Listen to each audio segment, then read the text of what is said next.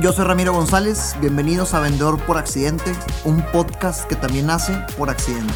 En este podcast te quiero compartir historias, herramientas y aprendizajes de mi día a día como vendedor. Todo esto con la intención de motivar a más personas en esta profesión que da el primer renglón en cualquier estado de resultados. Vendas lo que vendas. Arranquemos. Bienvenidas y bienvenidos una vez más. Episodio de Vendedor por Accidente le decidí poner a este episodio a qué huele el vendedor en primera parte, porque ya llevaba tiempo queriendo eh, eh, eh, ejemplificar un punto que en episodios pasados ya te había contado. Por ejemplo, en el episodio 14 del muro antivendedor, que te digo que pues respiras y huele a ventas, huele a que te quieren tumbar lana, pero nunca había hecho yo énfasis en qué significa esto. Y la segunda parte del, del título que es La arrogancia vendedora, salió y nació mientras estaba escribiendo este contenido para ti, porque siento que es muy evidente que esto realmente lastima muchas ventas, no necesariamente las tuyas, puede ser que no sea un error tuyo, pero si sí, pues aquí te podrás identificar y encontrarás cómo sí cambiar las cosas para que en futuras experiencias no te suceda esto. Entonces, ¿a qué huele un vendedor? Arranquemos con la carnita. Ya sabes que el estilo de este podcast es directo al grano, punto, historia, explicación y, herramientas que te puedas llevar desde ya para que implementes en tu vida comercial. Eh, como te digo, en el episodio 14 del muro antivendedor hablo de estas, que es la parte 1, recientemente hicimos la parte 2, hablo de estas actitudes y comportamientos que por naturaleza el vendedor hace y en automático levanta esta barrera antiventas que el comprador por naturaleza también tiene ante la existencia de cualquier ser que vende. Ya lo sabemos, llegas invadiendo el espacio personal, este, y o auditivo en llamada o textual con bastante texto. Y fíjate que te quiero platicar de lo que estamos haciendo con empresas porque mis servicios y porque mi producto y porque mis características y maravillas y bla, bla, bla, bla. Y en ese momento, como te decía al inicio de este episodio, huele a ventas, huele a que me quieren tumbar lana, huele a que me quieren tumbar a, vender a la fuerza, huele a que quieren picarme los ojos, a que me quieren mentir, todo con tal de obtener mi dinero. Entonces aquí ya tengámonos. Tal vez, tal vez, ya te lo he dicho antes y no lo dudo, tus intenciones realmente sean buenas. Tal vez realmente sabes que le puedes ayudar a esta persona, pero ¿en dónde recae todo este problema? El problema recae en cómo lo comunicas.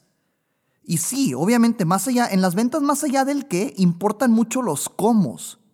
Entonces, ¿qué está mal aquí? ¿A qué huele el vendedor? ¿Qué es lo que probablemente estemos haciendo mal y estemos batallando en cambiarlo? Quiero desmenuzar desde el principio tres elementos, tres prácticas, más que elementos, vamos a llamarle prácticas, malas prácticas, que por naturaleza una persona en ventas tiende a ejecutar y si no, eh, acuérdate de esto, todos somos muchísimo más que todos somos muchísimo más compradores que vendedores. Y si no cuidas el no sonar de esta forma, es muy probable que, que ante los oídos u ojos de tu comprador te parezcas a este tipo de vendedor y en automático levante el muro antiventas a pesar de que tus intenciones son buenas y a pesar de que no eres un vendedor que vende nada más por vender. Entonces tenemos que cuidar el cómo no tenemos que sonar para que no nos traten de esa forma. Bienvenido a las ventas. Es un sistema en el que tenemos que aprender a jugar. Así que punto número uno, y cuando estaba escribiendo este contenido, aquí es donde, donde, donde nace la segunda parte de este, de este título, de este podcast, la arrogancia vendedora. Punto número uno, la arrogancia vendedora. Te quiero contar un ejemplo y a partir de ahorita Creo que los siguientes episodios van a ser más anécdotas y experiencias que estoy viviendo en Renova, que como sabes es el proyecto en el que estamos metiendo de toda la cara del asador, creciendo y vendiendo. Ciertamente estoy liderando mucho el área comercial, entonces me, toca vivir ese tipo de experiencias. Y quiero platicarte un ejemplo de Renova.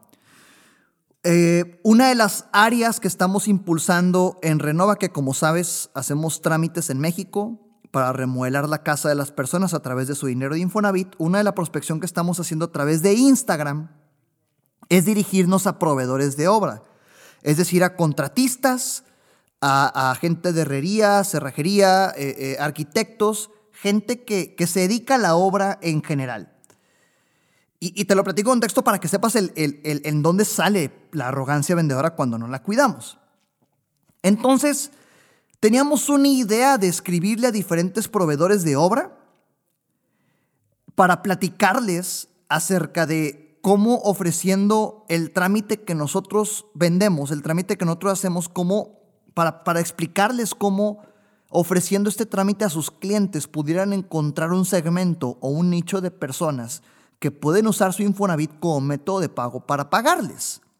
Y que nosotros nos encargamos de absolutamente toda la burocracia.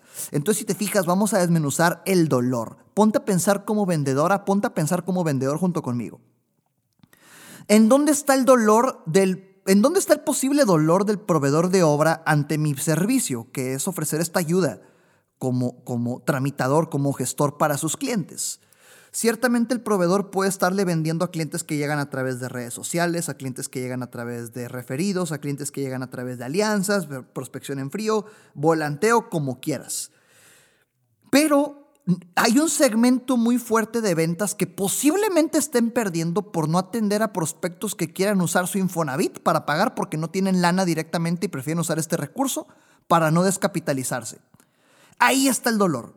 Ahí está el dolor, en que al proveedor de obra le ayudamos a abrir un canal más de venta, a, evitar frustrarse en caer en guerra de precios, a evitar frustrarse porque no le pagan.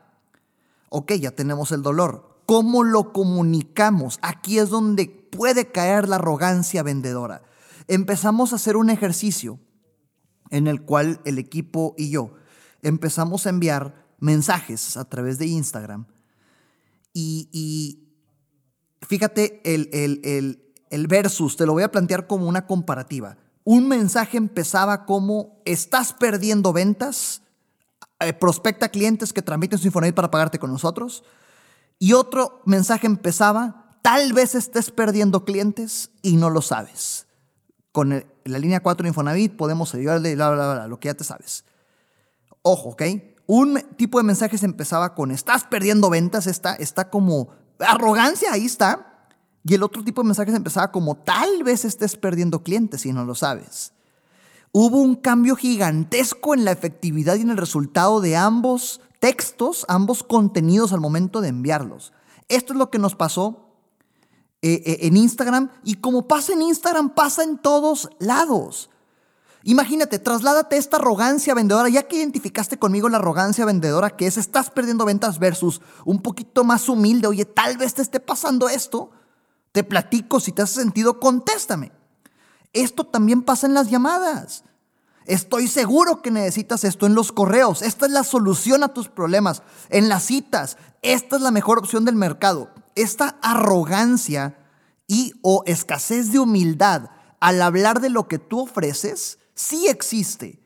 Y hace en automático que huelas a vendedor. Esto detona el olor a vendedor.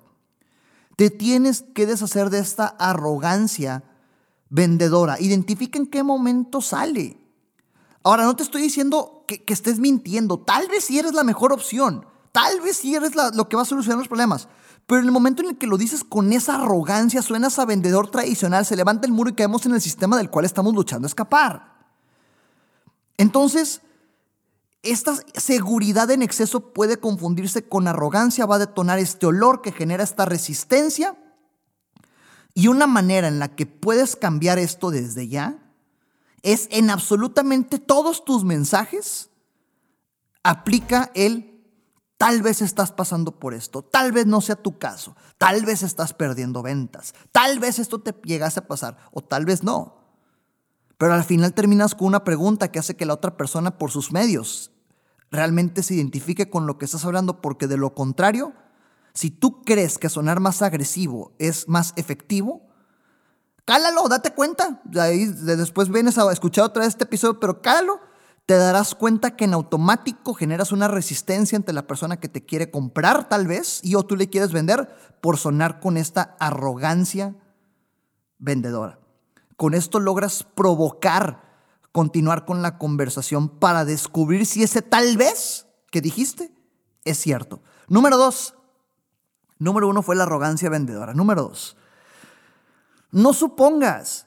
Si ya la libraste y desde los primeros segundos no has levantado este olor antiventas, no has, no has detonado este olor y esta barrera antiventas, cuídate de leer la mente de tu prospecto. Es otro error con el cual podemos caer en lo mismo. Y es muy fácil caer en este error. Fíjate, regresando a Renova. Regresando a Renova, te quiero compartir el ejemplo de un proveedor que tenía muchos vendedores. Este, entonces, como sabes, ahorita te lo decía, que una de las maneras en la cual estamos creciendo los trámites, que nuestro negocio es ganar de los trámites, es que los proveedores vayan y vendan a través de este método de pago para que sus clientes paguen con su Infonavit y nosotros nos encargamos de toda la burocracia y lo administrativo.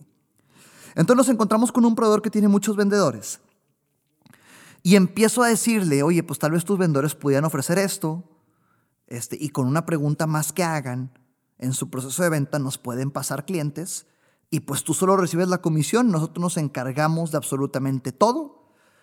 Al cabo, tu fuerza de ventas es la suficiente. Suena a que estoy intentando convencer, fíjate, fíjate, todo lo que te acabo de decir, suena que estoy intentando convencer con fundamentos que ni siquiera sé si son lógicos ante el mundo de mi cliente, en este caso el proveedor. ¿Qué diferencia hay de esta, ojalá hayas identificado la arrogancia que también existe en esta suposición? Eh, eh, Oye, pues con una pregunta más que hagan, vendes, al cabo tu fuerza de ventas es la suficiente. Ahí entra la arrogancia. ¿Qué diferencia hay a, oye, prospecto, antes de arrancar, por favor, ayúdame a conectar un poquito la forma en lo que nosotros hacemos con lo que tú haces? Cuéntame, ¿cómo opera tu fuerza de ventas? ¿Cuántos vendedores tienes? ¿Todos venden el mismo producto? ¿O los tienes divididos por áreas? Lo único que, que, logras con estas, estas preguntas que fíjate, empiezas diciendo, oye, proveedor, acuérdate que estoy hablando del escenario donde yo tengo un proveedor que quiero que me represente, contigo lo puedes hacer a través de un prospecto, por favor busca siempre cómo aterrizar y mezclar esto a tu mundo. Obviamente empiezas con un, oye, por favor ayúdame a conectar lo que hago con lo que tú haces.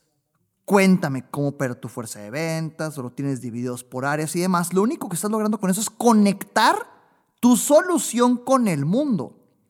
De lo contrario, si yo cayera en el otro error, me puedo arrancar y a la primera en la que toque una fibra sensible, por ejemplo, lo que te decía de al cabo tu fuerza de ventas es la suficiente, suena como si estoy minimizando lo ocupados que pueden estar sus vendedores. Tranquilamente, puedo, puedo, puedo levantar una sospecha de, de este cuate cree que mi gente no está ocupada. Eh, eh, y también me aventé, fíjate, en otro escenario, en el, escenario que no hay que hacer es, si tan fácil es que tus vendedores hagan una pregunta más, ¿qué tal si él está convencido de que sus vendedores ya están saturados porque es compleja la industria y yo llego queriendo imponer una pregunta más? En ese momento toqué esa fibra sensible, regresamos a la arrogancia vendedora y si de casualidad logré conectar algo positivo con mi conversación, esa fibra sensible hace que todo se desconecte y se levanta de nuevo el muro antiventas. Es impresionante y por favor ponte en tu mood o en tu faceta de comprador o comprador porque cuando te ha tocado recibir y o atender vendedoras o vendedores que se avientan este tipo de comentarios, tal vez no lo pensabas antes, pero piénsalo desde ahora, cómo en automático se detona una barrera antiventas en ti que se desconecta de todo lo que la otra persona realmente te pudiera ayudar.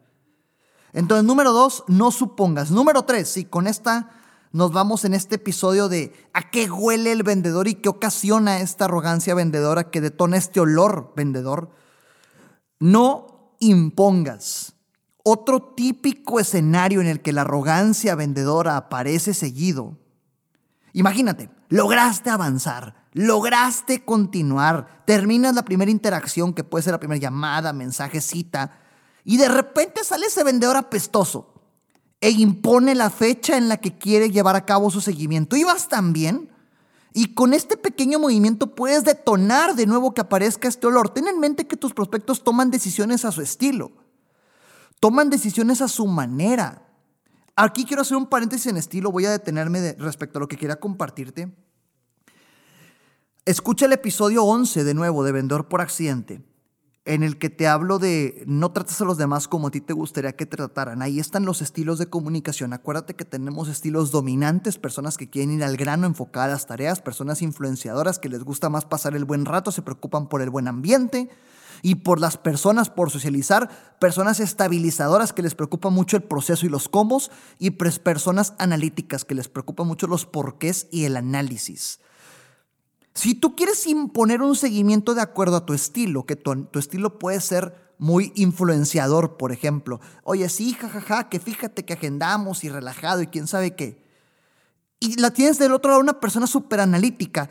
Claramente vas a imponer un seguimiento en un estilo distinto al de tu comprador y en automático esta imposición hizo que, ah, vendedor tradicional otra vez. Ten en mente que tus prospectos toman decisiones a su estilo y tu, tu objetivo, tu obligación es adaptarte de acuerdo al estilo de esta persona.